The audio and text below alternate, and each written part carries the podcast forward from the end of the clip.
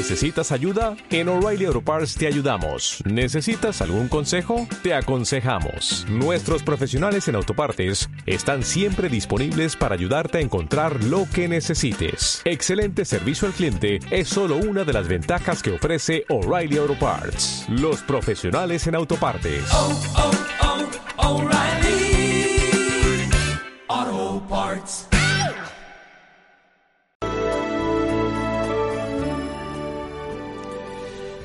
Que conmemora el Día Mundial del, Cáncer. ¿eh?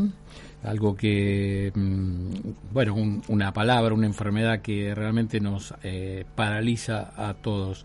¿Qué te parece si charlamos con, un experto y, alguien que nos ayude a, entender, a pensar eh, y conversar con los oyentes, si te parece también?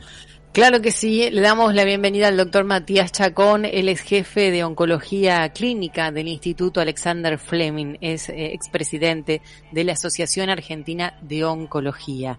Muy buenas tardes, doctor, bienvenido y gracias por atendernos. Hola, hola, buenas tardes y muchas gracias por, por la invitación. Gracias, doctor.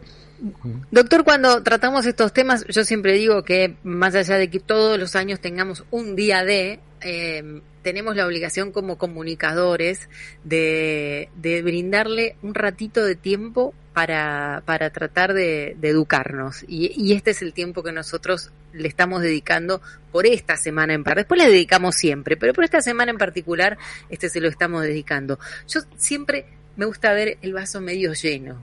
Y, y para mí decir que la prevención ayuda eh, atención de detección temprana ayuda, me parece que es un primer paso fantástico que ustedes han logrado.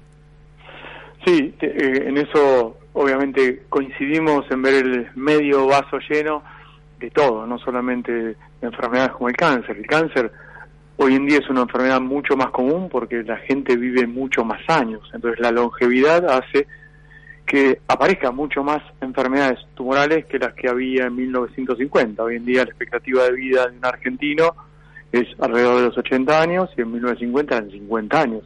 Entonces, en esos 30 años de diferencia que la ciencia le ha ganado ¿sí? a, la vida, a las bacterias, a las infecciones, a los problemas cardiovasculares, bueno, aparecen otras enfermedades, entre las cuales el cáncer es una de, de las enfermedades más frecuentes que aparecen en el ser humano mayor.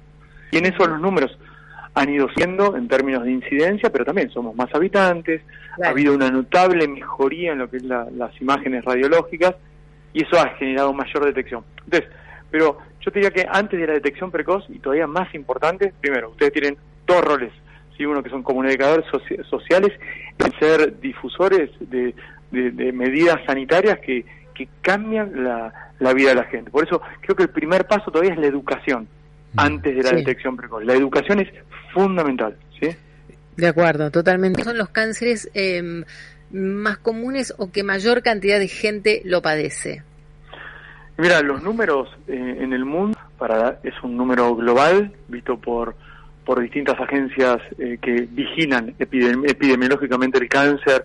Realmente, en el 2020 hubo 20 millones de personas con diagnóstico de cáncer en todo el planeta. El tumor más frecuente en todo el planeta fue el cáncer de mama, con 2.200.000 casos, y el cáncer de pulmón con el mismo número. Si nos remitimos a números de Argentina, también vistos desde afuera, porque si bien hay intenciones siempre de tener registros en Argentina de cuál es el número, de cuál es la población con cáncer, la cual uno tiene o trata o trabaja, etcétera, eh, el número no es interno, sino que es desde eh, agencias eh, de, fundamentalmente americanas, norteamericanas, donde nos estiman aproximadamente a mil casos nuevos por año. Mm. Ese número te lleva a pensar que hay diagnóstico de cáncer en 360 personas por día, que son 15 casos por hora. Mm. Eh, bueno, es terrible. ese número, 15 casos por hora. Bueno, entonces, pero transformar ese número es terrible. Porque cuando vos ves que el tumor más frecuente, y en Argentina también pasa lo mismo, el tumor más frecuente es el cáncer de mama, aún tomando a los dos sexos. 22.000 casos de los 130.000 mil anuales son cánceres de mama. Entonces, hay más diagnóstico de cáncer de mama porque es más común Y no, en realidad es, la gente vive más tiempo y se diagnostica más tempranamente. por eso cuando vos ves el número de incidencia, que es número de casos por año, por población, etcétera, anual, aumenta. Pero lo que tenés que mirar es cuánto la gente, eh, cuál es la curva de mortalidad. Y la curva de mortalidad por cáncer de mama disminuyó. Entonces, ese número de casos de cáncer de mama en general se diagnostican más tempranamente y acceden a tratamientos eh, curativos tempranamente. Entonces, mayor número de casos, pero también más número de curación. Doctor Matías Chegón, eh, decía usted al principio de la entrevista, es importante la educación en respuesta a lo que decía mi compañera Gisela. ¿Cómo, eh, en, educación, cómo se puede evitar o cómo uno puede prepararse para no, eh, para no tener cáncer o para detectarlo tempranamente? Bien, la, pregunta es, muy buena porque uno tiene que pensar cuáles son las variables modificables y las variables no modificables. Las variables que uno no puede modificar son la edad, el mm. sexo, ¿sí? O sea, uno, el cáncer de próstata lo va a tener el hombre, listo. Entonces, eh, y la edad uno envejece. Entonces, esas dos variables no las podés modificar. Pero tenés variables que sí podés modificar y podés intervenir tempranamente. Tal es así que desde la Asociación Argentina de Oncología, desde FUCA, siempre se trata de estimular a los, a, los jóvenes, a los chicos, a que vengan y escuchen y aprendan. Entonces, mm. si vos tenés educación firme desde, desde, muy chico, en ese, en, ese, en ese punto es no tomar alcohol, no fumar, ¿sí? tratar de evitar las infecciones virales que, que son causas consabidas, como el cáncer de cuello uterino y el HPV, vacunarse a las edades que corresponden, en este caso la vacuna del HPV entre los 9 y los 14 años es la edad clásica para poder vacunarse, eso está establecido desde el año, eh, desde hace ya casi 10 años, 11 años. Entonces, y evitar el sedentarismo y evitar el sobrepeso. Con esas cinco variables, la Organización Mundial de la Salud estableció que de esos 20 millones de personas que se enferman anualmente de cáncer, iba a haber un 40% menos de cáncer anual. Eso lleva casi a una reducción de casi 7 millones de personas que se iban a enfermar de cáncer. O sea, mm. evitas biopsias, evitas tratamientos, evitas cosas no innecesarias. Pero eso parte de la educación. O sea, el, autocuidado te lleva a una situación de reducción del cáncer de casi del 40%. Es un número altísimo. Y eso lo lográs con educación. No te hablando de mamografía, de colonoscopía, de Papa Nicolau. No, no. Simplemente con educación y educación primaria. No es una educación compleja, es una educación que uno va a la población, eh, no a al señor que tiene setenta y pico de años. Esto es, por ahí también, el hombre de 75 años o la mujer de 80 años puede enseñarle a sus nietos o sus nietos y traslada esa información, de la misma manera que ustedes generando este espacio. Así que es fundamental en cáncer, que es una palabra como bien vinculaste vos, asociada a muerte, asociada a tristeza, dolor, habitualmente se asocia a eso, pero una de cada, yo las cifras son bastante eh, difíciles de digerir, pero una de cada cinco personas hoy en día en el planeta va a ser un cáncer, o sea que es una enfermedad súper común. Entonces, a las enfermedades súper comunes no hay que ponerle un tinte negro, sino hay que tratarla, hay que tratar de mostrar que hay un lado, como bien mencionabas vos, un vaso completamente lleno de esperanzas, de expectativas. Primero, no solamente si uno lo tiene para curarse, pero sino también para prevenirlo. Y esto es fundamental, que la población entienda que la palabra cáncer no se asocia a la palabra muerte.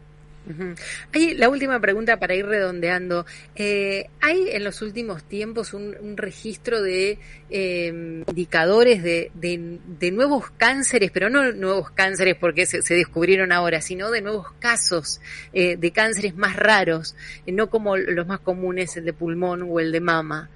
¿Hubo un crecimiento en, alguno de esos casos de, cánceres que no son tan conocidos?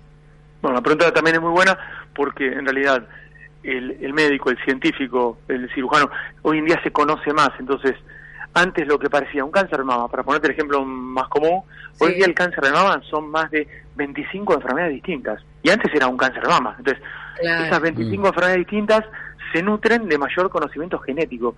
El cáncer ha sido desnudado genéticamente hace ya dos años y medio en una, en una, una revista muy importante, la revista NEMEC, donde se mostró eh, cuáles son los genes que forman un cáncer.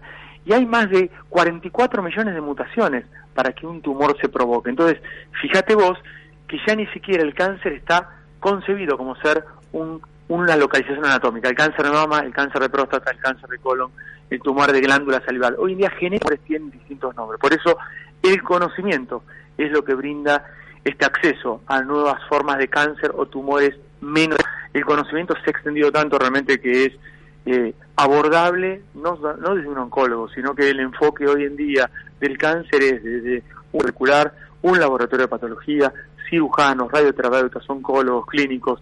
El abordaje es multidisciplinario. Por eso, eh, no solamente el conocimiento, sino también el tratamiento debe ser enfocado de la misma manera.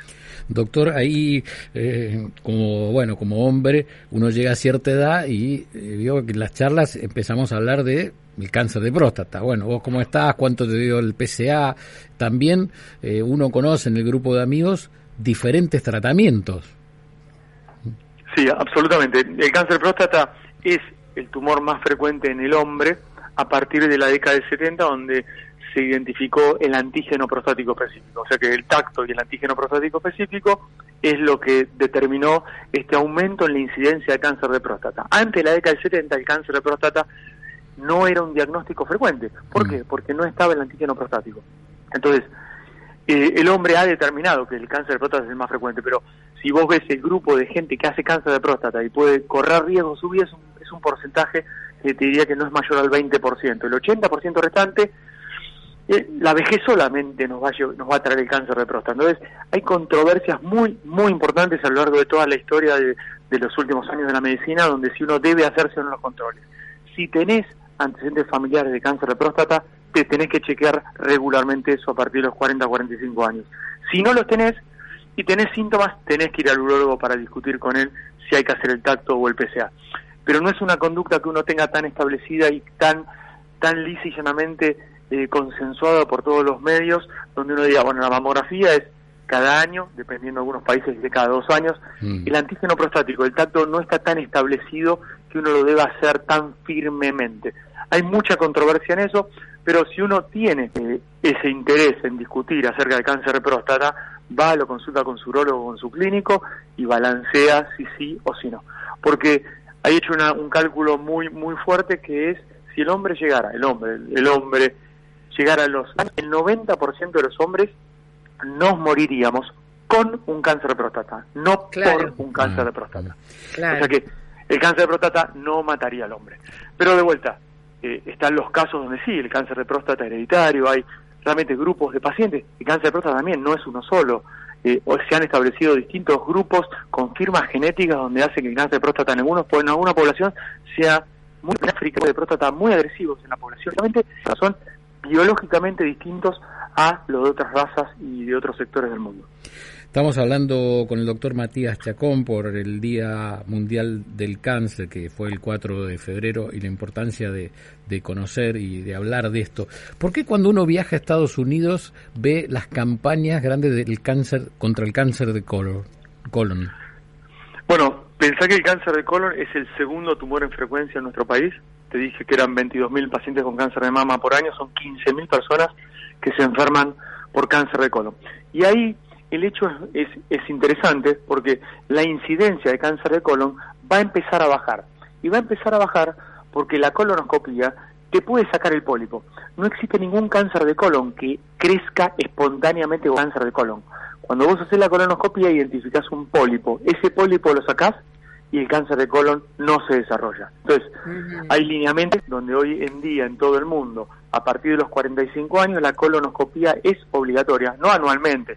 Si no tenés ningún pólipo, te vas a hacer la próxima colonoscopia entre los 5 y los 10 años. Pero está alertando, el cáncer de colon no nace como nace como pólipo y es uno de los tumores frecuentes. Entonces, en base a esos datos, eh, se establece, se debe hacer en Argentina está todavía la reglamentación es a partir de los 50 años. En el mundo se movió 5 años antes. Mm. Pero de cualquier manera, eh, hay que hacer un árbol familiar, hay que saber si hubo cáncer de colon en la familia, porque al ser tan frecuente, en general, pasa de costado.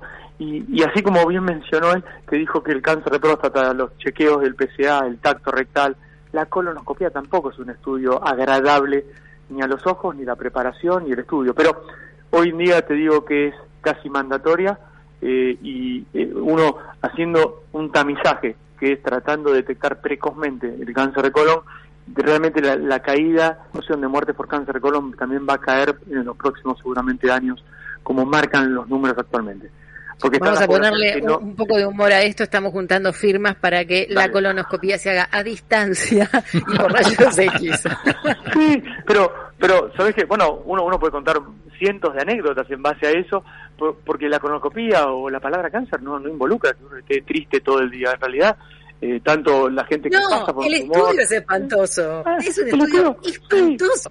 Sí, sí, yo te, yo te puedo decir que a, nadie le gusta hacer ese estudio, pero pero de vuelta, correctamente, yo te digo, se remite a 20 años antes, se hacía sin anestesia y con endoscopios rígidos. Por lo tanto, era mucho más complejo tiempo atrás. Por eso, eh, y el, realmente la modernización de técnicas ha también traído cierta satisfacción a la hora de hacer estos estudios. Pero a la hora y a los fines de ver los números finales en cáncer, la colonoscopía cambia la historia del curso del cáncer de colon. Por eso también es importante para la gente.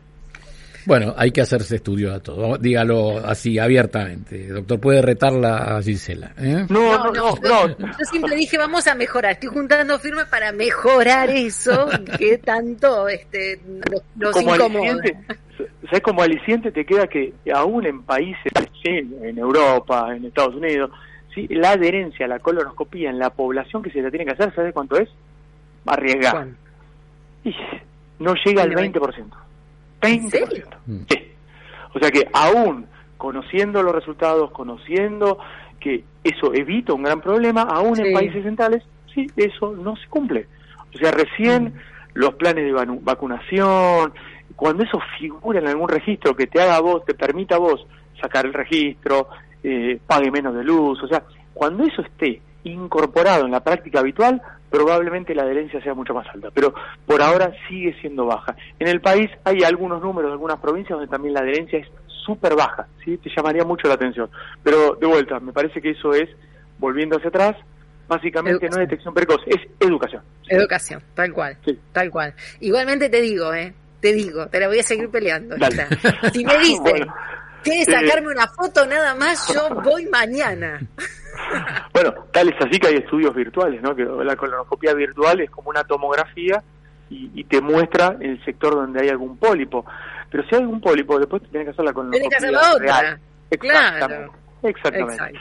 Bueno, muchísimas gracias, gracias por permitir esta, esta, este pequeño desliz, pero este, todos los oyentes estamos pensando lo mismo, que, este, y, y, quería compartirlo con vos porque es parte a veces de, de, la, de, la, de, de, lo que siente el paciente. Eh, que sí, que tenemos miedo, que, que queremos saber si tenemos algo, que queremos curarnos, que queremos hacer un tratamiento, pero en el medio nos pasan cosas. Y pasan cosas por este desconocimiento y esta falta de educación que es la que vos nombraste al principio. Así que bueno, espero que desde aquí hemos, hayamos aportado un granito de arena. Muchas gracias por el espacio y, este año también para, para los, los, centros grandes de difusión como ustedes y llegando a una gran población, el 8, 9 y 10 de noviembre del 2023 es el Congreso Internacional de Oncología que se va a hacer aquí en la Rural de Buenos Aires, lo cual va a haber, es científico, pero también va a tener un lado comunitario y un lugar muy especial para la prensa para ayudar a difundir.